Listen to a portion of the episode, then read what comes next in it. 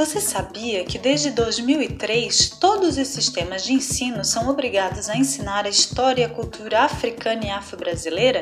Sim, a Lei 10.639 trouxe essa novidade para o currículo das escolas, pois antigamente não ouvíamos muito falar da África, que é um continente bem grande, com 54 países com diferentes línguas, como inglês, francês, português e as línguas nativas, como Yorubá, Mancani, Crioulo e outras. Ah, e eu tenho que falar para você que o fóssil do ser humano mais antigo do planeta foi encontrado na África. Então, os cientistas dizem que a África é o berço da humanidade. Foi de lá que saíram os primeiros seres humanos que povoaram o planeta. Como nesse continente tem muito sol e calor, a pele das pessoas é preta por causa de uma substância chamada melanina que protege a pele dos raios do sol, assim como os cabelos, que precisavam ser mais resistentes para não queimar a cabeça das pessoas. Quando as pessoas começaram a migrar para outros lugares com menos sol, como a Europa, por exemplo, com o passar dos anos a pele foi se tornando mais clara, com menos melanina, porque precisava absorver uma quantidade maior de sol. Nosso corpo é maravilhoso, não é? Ele se adapta às situações da natureza. Precisamos estudar a história da África para saber que há muito tempo atrás, quando ainda nem existia o Brasil, lá na África já tinham muitas pessoas inteligentes,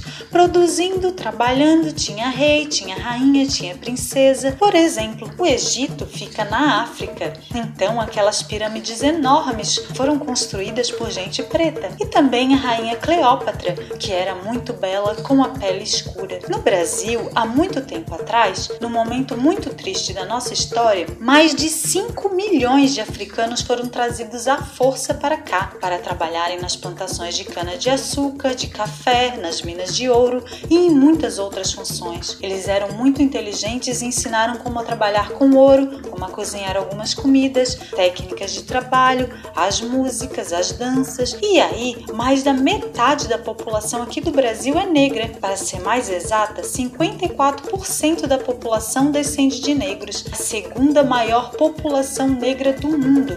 Só perdemos para a Nigéria. Por isso somos tão parecidos com as pessoas lá da África e por isso é tão importante conhecer a história de nosso país. Mas mesmo com todas essas pessoas negras, mesmo com toda a nossa história sendo feita numa mistura de negros, índios e brancos, no Brasil ainda temos muito racismo e precisamos falar sobre isso. As pessoas negras são capazes, são inteligentes, têm emoções, sentimentos e merecem respeito, oportunidades. O racismo é a causa de muita tristeza, de muito sofrimento e de muita morte, pois somente pelo tom da pele essas pessoas são discriminadas e as crianças não podem ouvir piadas sem graça que só ajudam a continuar com o racismo e a violência.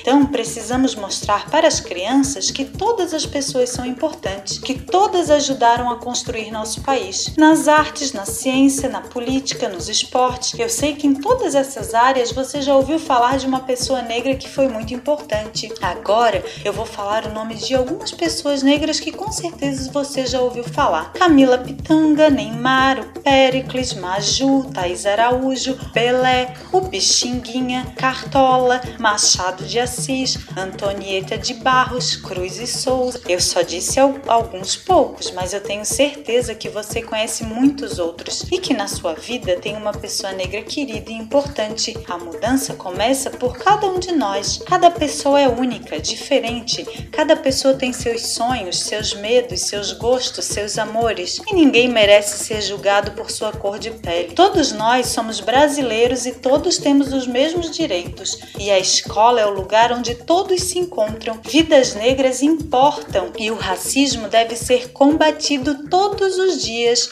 Então, vamos fazer do nosso país um lugar melhor? melhor?